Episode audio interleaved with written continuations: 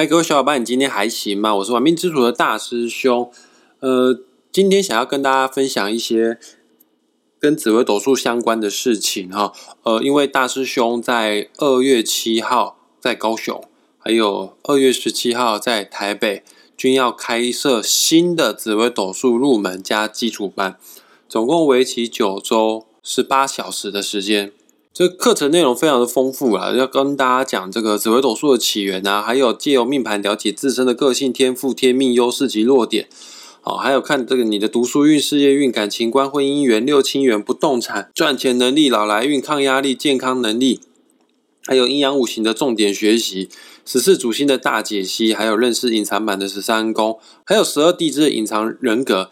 反正呢，这十八小时要教大家这么这么多的东西。这个时间是有限的，而以大师兄的调性啊，原定两个小时的时间哦，都上到两个半小时，甚至到三个小时都有可能哦。因为这是晚上班，为了避免大家晚上下课回到家太晚，所以有一些东西内容哈，也不是说它不重要了，算是重要了，但是它对于你有没有办法看得懂紫微斗数命盘，对于有没有办法帮人家算命来说的话。它又显得没那么重要。我会把一些这关于紫微斗数的一些事情，次重要的事情，在这个节目在这一集呢，稍微透露一些，告诉大家。那当然了，你想要知道更详细、更丰富的紫微斗数课程内容的话呢，也欢迎听众朋友们线上报名大师兄的课程。呃，这个高雄班跟台北班的报名网址，我也会放在本集节目的下方。高雄班的时间是每周一晚上的七点到九点，从二月七号开始，为期九周的时间。然后台北班的时间是从二月十七号开始，晚上的七点十五到九点十五分，一样是为期九周，每周四晚上的时间。详细的课程资讯呢，包括上课的地点啊，你只要点击本集节目下方的网址，你都可以看得到哈。那报名的话，一样也是点击网址，你就可以线上登记做报名了哈。那我们这个课程内容有分线上跟实体教室。我就实话实说，我强烈的建议，如果你想要学好命理的话，想要跟大师兄学紫微斗数的话呢，最好是选实体教室啊，因为根据疫情这一段时间，我实验下来，我发现在线上做教学效果不是来这么好。可能有些课程适合做线上教学，但是紫微斗数这样子身心灵成长的课程，如果没有面对面，呃，是很难达到疗愈的效果的哈。哦，而况且啦，大师兄也承诺啊，只要报名这一次哈，这个不管是台北班还是高雄班的学生们，呃，在现场我也会帮每一位同学看你的今年二零二二年壬寅年的流年运势。如果你是线上登记报名的话，那我们可能还要再约时间啊，线上帮你看流年。其实如果算命哈，不需要面对面的，就线上也是可以做这样的事情，只是还要另外调时间啊。最近最近因为过年哈，跟大师兄约线上论命的个案也蛮多的，那种私下还要再另外再安插时间的话，可能可能会排比较久。所以呢，现场来学习的话，对大家来说，这个吸收效果绝对是最好的哈。那台北班只剩下五位名额，呃，高雄班呢剩下十位名额，所以说要报名的请趁早哈。那我们现在开始要来说一说有关于紫微斗数次重要的，不是那么重要的事情哈。啊，其实其实也是重要了，因为你要学习命理，你要学习紫微斗数，首先最重要的一件事就是你要拥有自己的专属的。紫微斗数命盘，那一张命盘的形成呢，一定要先知道自己的出生年月日时，国历或农历都可以，因为现在电脑都很方便啊，你只要 key in 下去之后呢，它自动就帮你切换国历、切换农历了哈。有这些资讯之后呢，只要输入到 A P P 排盘软体，我们就可以拥有自己的人生使用说明书。其实，在智慧型手机问世之前呢，大部分学习命理的人哦，第一个接触的命理学。呃，你就讲华人世界的命理学啦，当然也有人学西洋占星呐，哦，但是华人世界命理学第一个学的都是八字，你知道为什么吗？因为如果有看过紫微斗数命盘的话，你会发现哇，这张命盘里面有密密麻麻一大堆字哦，因为紫微斗数命盘当中啊，总共有一百零八颗星星，哇，很凑巧的是，佛教也说人有一百零八种烦恼，也很凑巧是，在清朝时期，皇帝脖子上的朝珠刚好有一百零八颗。然后，不管是在中华文化，或者是印度教的文化当中，他们也觉得一百零八这个是圆满的数字，湿婆会跳一百零八种舞蹈，呃，《水浒传》也有一百零八个好汉，啊，《红楼梦》呢 共有一百零八回。而大部分的命理学上课的第一堂课呢，就是要教大家如何亲手排出一张命盘。啊，紫微斗数一百零八颗星诶，天哪，超多星星呢！你第一堂课就要教学生哦，来手排命盘的话，不用 A P P，不用电脑的话，这个第一堂课上完，第二堂课没人要来，因为太难了啦，根本就听不懂哈。所以你放心哦，在这个九周的课程，大师兄并不会教你们如何亲手排出紫微斗数命盘，因为他对于你学习看懂紫微斗数命盘，学会紫微斗数，学会算命，一点不是说一点帮助都没有，但。帮助微乎其微啦，那个不是最迫切、最需要马上学的。那也是因为要排出一张紫微斗数命盘极为困难，你要把一百零八颗星星写在十二个格子里面，不能写错，写错的话呢，那这张命盘就不准了哈。所以在智慧型手机或者是电脑尚未普及之前呢，大部分人学命理都是先学八字，因为八字看似简单，其实也没有那么的容易啦。虽然说只有八个字哈，但是从八个字要看。要看透一个人的一生，哈，确实有它的难度，而且确实要需要很高的经验值，还有想象力，才有办法去推敲出来。那紫微斗数虽然说字非常的多，正所谓有一句话，紫微斗数啊难学易精，因为乍看之下好像很多字，好像很难学，但是其实呢，它要专精起来的话，会比八字更容易一些。啊，八字的话呢，就是。易学难精哦，好像只有八个字很简单，但是你要精通的话，确实是需要一点慧根跟时间呐。而大师兄是这么样认为的，只要你跟大师兄学习紫微斗数的话，你就算没有慧根，你也绝对学得会，用大师兄特有的教学方式，保证让大家一定能看得懂紫微斗数命盘。有了智慧型手机还有电脑普及之后呢，慢慢的就有人研发出这个紫微斗数的 A P P 排盘软体。现在最近这几年学习命理，应该最多人学习的就是紫微斗数了，变得非常的方便哈。那前面有提到，要拥有一张紫微斗数命盘，必须在 A P P 城市软体当中输入你的出生年月日时。可能有人很好奇哈，那紫微斗数有所谓的时差问题吗？因为这个是华人所发明的学问，所以说他输入的时间必须依照中原标准时间吗？如果现在此时此刻有一个在美国出生的小孩啊，比方说是美国中午十二点出生的小孩，对应我们现在在台湾的时间呢，可能就是半夜十二点。那到底我们要输入时间在 A P P 里面，到底要输入中午十二点还是输入半夜十二点呢？呃，各位先跟大家讲答案哈，再跟大家说为什么哈。反正只要排出紫微斗数命盘的话，请一律的使用。当地的时间千万不用给稿哦，还自己把它换算成时差哈，这个不需要这样子哈，就用当地的时间算就可以了哈。那可能会有人纳闷哦，那这样怎么会准呢？这个是华人发明的学问呢，你你你你用美国的时间跟我们华人的时间又不一样啊。其实是这样子的哈，嗯，我们全部的人都生活在这个宇宙里面，你可以上维基百科搜寻一下“宇宙”这两个字，“宇”代表空间，“宙”呢？就代表时间，而中华文化当中啊，最古老的经典，号称为万经之首的《易经》啊，呃，也有这样的思想学说哈。这个我们人啊，生于什么呢？天跟地之间，其实天就代表时间，地呢就代表空间。在这个宇宙当中，所有的万事万物的形成，都一定是在一个框架里面，就是一个空间跟时间里面，只要我们。可以掌握所谓的空间跟时间的话，那当然你就可以推敲，哎，这一个芸芸众生，这一个人的命运轨迹、命运走向如何？哈，那紫微斗数这一门学问的起源呢，也是源自于易经。那么你要排出一张紫微斗数命盘的话，你当然要用当地的空间的时间，因为孩子在美国出生啊，孩子所接触到的磁场，所接触到的天地。所接触到的美国当地的星星、月亮、太阳，所以各位听众朋友们，下次有机会遇到国外的朋友，你想要帮他看看紫微斗数命盘的话呢，很简单，只要输入命主当地出生时间来做排盘就可以了。学习命理并不是填鸭式教育啦，它是一种体验式的学习。你一定要有一张命盘，让你在课堂当中，呃，做做做印证，你觉得准了，你才学得下去嘛。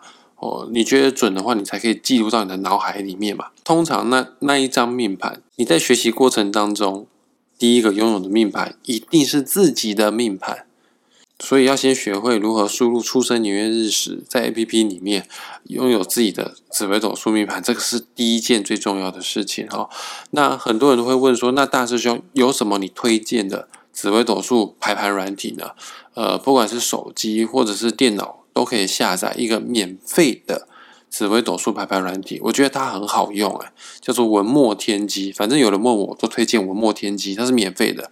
你下载好之后呢，输入好出生年月日时，就可以拥有自己的命盘了哈。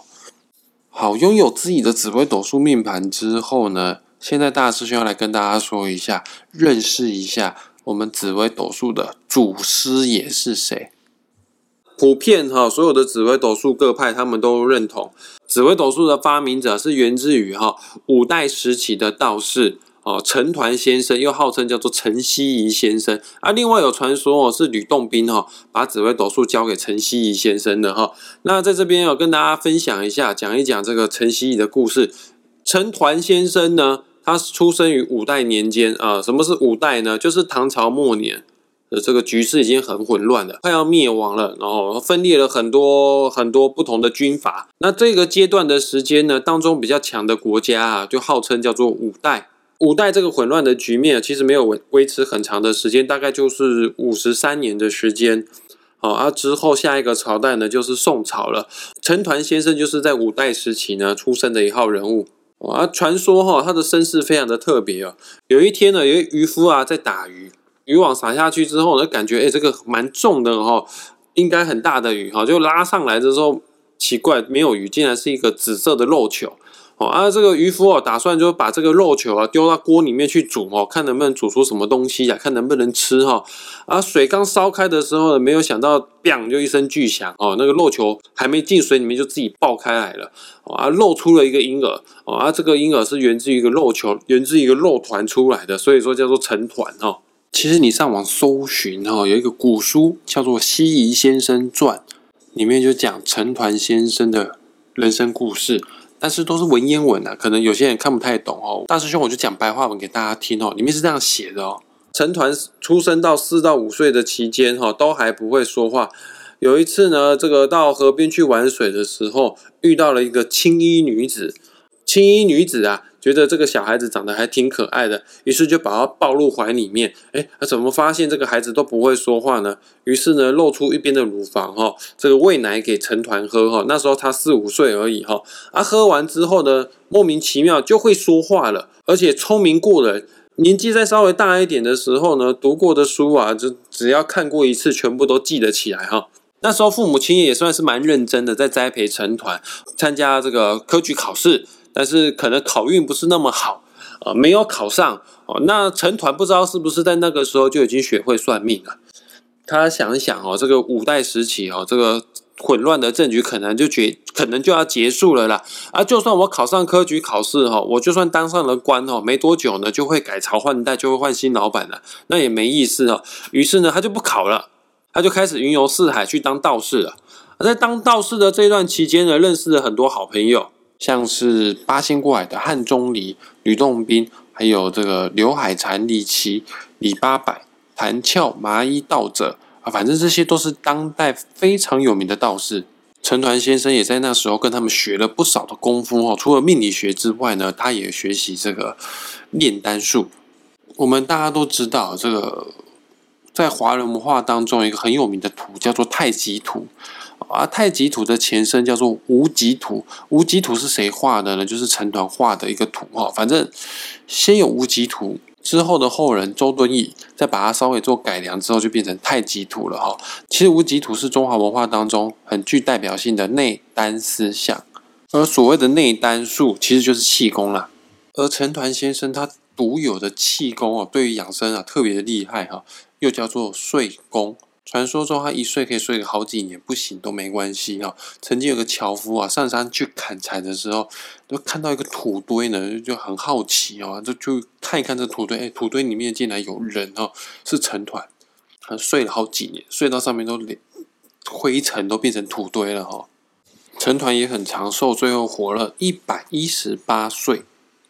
有一次，陈团在旅游的时候呢，遇到了战争，看到一个大妈挑着扁担在逃难，而这个扁担里面呢，装的就是他的两个儿子。陈团看到这个大妈之后，赶快追了上去，就问这个大妈说：“你这扁担的两个孩子是否都姓赵呢？”大妈说：“对呀。”呃，陈团就喃喃自语说：“啊，莫道当今无天子，却将天子上担挑。”大妈说：“你在讲什么东西？听不懂。”呃，陈团说：“这两个孩子好好养啊，将来都是皇帝来的哦。”大妈那时候是顾逃难，就没有理这个疯道士了哈。又过了数十年。有一天，陈团在长安的酒馆在喝酒啊，遇到隔壁桌啊有三位好朋友，请人家喝酒的那个大哥年纪也比较大，姓赵，叫做赵普，然后坐在上位。另外两位好朋友，这两位好朋友也刚好都姓赵，可能一见如故啊，都姓赵，说不定是宗亲哈。啊，这个赵普大哥有钱人哦，就请了这两位兄弟赵氏兄弟哦一起喝酒。陈暖在隔壁桌看到之后呢？马上冲上去把赵普啊从椅子上面啊给拽下来。陈团就说了：“赵普，你不过就是紫薇园上面的一颗小星星而已，你还敢坐上座？你不要命了吗？”那这那赵氏兄弟呢就问陈团说：“老先生，你这句话是什么意思呢？”陈团就说：“你们兄弟俩，一个叫赵匡胤，一个叫赵光义，对吧？”赵氏兄弟说：“哎，对对啊，你怎么知道我们的名字呢？”陈团又说了：“你们这两兄弟将来都会变成皇帝，而这位被我拽下来的赵普，他就是你们的宰相。宰相怎么可以做皇帝的上座呢？烦了烦了！”赵氏兄弟一开始还觉得是疯老头乱讲一些什么东西，胡言乱语哈。那陈团就跟他要求说：“那赵匡胤，你要不要跟我下棋一下？”呃，赵匡胤说：“好啊。”本来赵匡胤就很喜欢下棋啊。陈团有说。如果我下棋下赢你的话呢，你要送我一个礼物。赵匡胤说：“我没有礼物啊，我没有钱啊。”陈团又说了：“没关系，你以后会有的。那我的要求也不是很多，你把华山送给我就可以了。”赵匡胤当初也不当一回事哈，但事隔多年，当他真的当上皇帝之后，他真的信守诺言，把华山送给陈团。所以各位听众朋友，假设你有去过华山旅游的话，你一定会看到一个。很大很大的铜像哦，就是一个老头躺在地上睡觉的铜像，呃，那个就是成团的铜像。因为后来整座华山都是成团的，皇帝送给他的。宋朝的第一任皇帝叫做赵匡胤，第二任皇帝就是他的弟弟赵光义。后来赵光义当上第二任皇帝的时候，他有请陈团出山哦。诶，希望来辅助他、辅佐他哈，当他的国师啊。但是陈团不愿意去哈。我在想哦，可能他也没有那么喜欢弟弟赵光义，因为传说赵光义杀了哥哥啊，所以说他当了第二任皇帝。不然第一任皇帝照道理讲说，王位都会继承给自己的儿子才对啊。那赵光义请不出陈团，他也送了陈团一个名字，呃，送他一个名字叫做陈希夷先生，尊称他叫做希夷先生哈。啊，希夷希夷是什么意思呢？希这个字哈，代表的意思就是听而不闻；夷这个字代表的意思呢，就是视而不见。总结起来是什么意思呢？就是这个人哦，深不见底啊，呃，看不见也听不着哈，呃，高深莫测的意思，很奇异的意思哈。所以尊称他叫做西夷先生。以上讲的就是紫微斗数的祖师爷陈团先生、陈西夷先生的故事。很多听众朋友说：“呃，我学习紫微斗数啊，有必要知道陈团的故事吗？很重要吗？”呃，其实好像也没很重要了，但是。如果你想要学一门学问，知道这个学问的发明者、创始者他的一些来龙去脉的话，呃，先了解这个学问的根的话呢，还是还是有它一定的必要性哈。那么我们今天的节目就即将在这个地方画下句点了哈。喜欢我们频道的话呢，请大家帮我们订阅、分享出去。再讲一次，想要报名大师兄过年之后的。紫微斗数班的话呢，本集节目下方也有网址连结，线上登记报名就可以当大师兄的学生哦。那我们下一次再见，拜拜。